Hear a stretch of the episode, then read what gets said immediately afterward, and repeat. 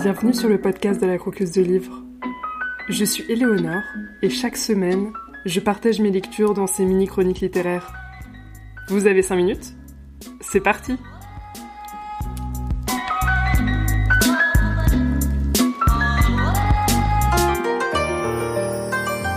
J'habite une petite maison au pied d'une petite colline. C'est à Kamakura, dans la préfecture de Kanagawa, mais dans de l'éther, assez loin de la mer. Avant, je vivais avec l'aîné. Depuis sa disparition il y a trois ans environ, j'occupe seule cette vieille maison traditionnelle. Mais je ne me sens pas trop isolée, car il y a toujours une présence aux alentours. Même dans ce quartier, où la nuit, c'est si calme qu'on se croirait dans une ville fantôme, au matin, la vie reprend ses droits et l'on entend des voix s'élever ici et là. Chaque jour, une fois que je me suis habillée et débarbouillée, je commence par mettre de l'eau à chauffer dans la bouilloire. Pendant ce temps, je passe un coup de balai dans la maison et je brique le parquet. Cuisine, véranda, salon, escalier, je nettoie tous les sols les uns après les autres.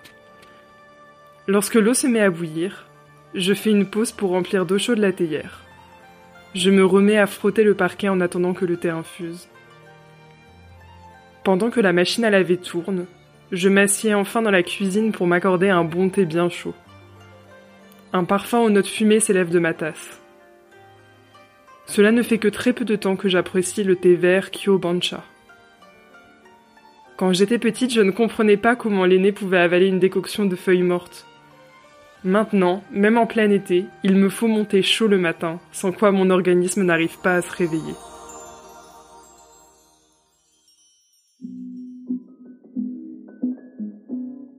Aujourd'hui, le livre qu'on croque, c'est La papeterie Tsubaki de Ogawa Ito. C'est un livre qui m'a été conseillé par Marion du podcast La Page Sensible qui est un super podcast qui suit le journal de lecture et d'écriture de Marion et je vous le conseille très chaudement. C'est un, roman adulte qui a été écrit par euh, l'autrice du Restaurant de l'amour retrouvé, qui est un livre que j'ai lu et qui m'avait euh, un peu mis mal à l'aise sur la fin alors que j'avais aimé euh, tout le reste, mais je ne me suis pas laissée décontenancer et donc j'ai commencé avec plaisir ce livre sur les bons conseils de Marion. C'est donc l'histoire de Popo, qui est euh, une jeune femme qui vient de reprendre euh, la papeterie Tsubaki, donc euh, qui est la papeterie dans laquelle elle a grandi avec sa grand-mère. Et donc sa grand-mère est décédée et elle a fini par revenir dans sa ville natale pour reprendre le commerce familial. Alors déjà, le j'ai beaucoup aimé l'atmosphère dans ce roman. Pour tout vous dire, euh, normalement, je, je lis pas énormément de romans euh, japonais. Et là, donc, c'est déjà le deuxième dont je vous parle dans, dans ce podcast. Il se trouve que, a priori, euh, en ce moment, j'ai l'air d'apprécier beaucoup les romans un peu, enfin, les romans japonais et un peu dans ce type-là, un peu contemplatif. Et donc, j'ai trouvé que l'ambiance de la papeterie Tsubaki était très douce et apaisante. La papeterie, ça semble vraiment être un endroit super cosy et confortable. J'ai beaucoup aimé euh, la description euh, des papiers et des stylos parce oh, il faut savoir qu'au Japon, il y a beaucoup de règles de politesse et que du coup, le choix du papier ou le choix du stylo peut être très important. Et donc, euh, Popo nous explique pourquoi est-ce qu'elle choisit tel type de calligraphie, telle couleur, telle encre, tel papier, en quoi est-ce que c'est adapté à un enterrement, à une lettre de rupture, à une lettre d'amour, enfin à une carte postale, elle va un peu nous développer ses choix et j'ai trouvé ça à la fois intéressant et à la fois moi j'aime bien euh, tout ce qui est papeterie donc euh, ça m'a ça m'a plu.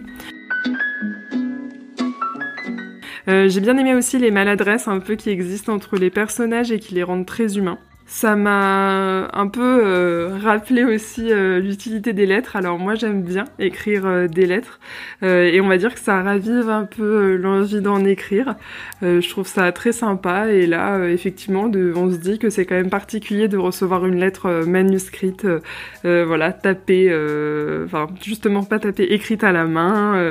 où on a pris le temps de faire des dessins, de choisir, enfin voilà, de choisir le papier. Bon généralement j'utilise surtout du papier blanc, mais mais voilà ça donne de l'inspiration pour la suite. Et puis j'ai beaucoup aimé aussi euh, les histoires de génération en fait qu'on trouve dans la papeterie de Tsubaki qui sont abordées avec beaucoup de pudeur et beaucoup de douceur encore une fois. Euh, c'est-à-dire que euh, Popo elle a été élevée par sa grand-mère donc qu'elle appelle pendant tout le roman l'aînée et, euh, et avec qui on se dit qu'il y a peut-être eu des problèmes de communication à un moment parce que euh, voilà je je veux pas euh, vous gâcher la lecture mais mais j'ai trouvé que c'était très tendre en fait là-dessus et très joliment décrit ces problèmes de, de communication qui peuvent exister. Pour moi, c'est un livre qui fait du bien et qui peut vraiment être un compagnon très agréable pendant ce mois de novembre. Je vous recommande donc euh, de croquer La papeterie Tsubaki de Ogawa Ito pour découvrir une petite ville au Japon d'une manière un peu pittoresque. N'hésitez pas à me contacter à lacrocusdelivre.org pour me dire ce que vous avez pensé de cette chronique, si ça vous a donné envie de lire le livre, si vous l'avez lu et que vous avez envie de mettre un commentaire euh, dessus, si vous avez des recommandations, euh, qu'est-ce que vous pensez un peu de, des épisodes jusque-là. Bref, toutes vos interventions sont les bienvenues et je vous lis avec grand plaisir. Euh, ce podcast sort tous les lundis matins pour accompagner les flux matinaux d'entre vous pendant leur petit déjeuner. Et vous pouvez euh, le retrouver sur toutes les plateformes où vous avez l'habitude euh, d'écouter vos podcasts préférés. À très vite pour découvrir un nouveau livre à croquer ou à dévorer.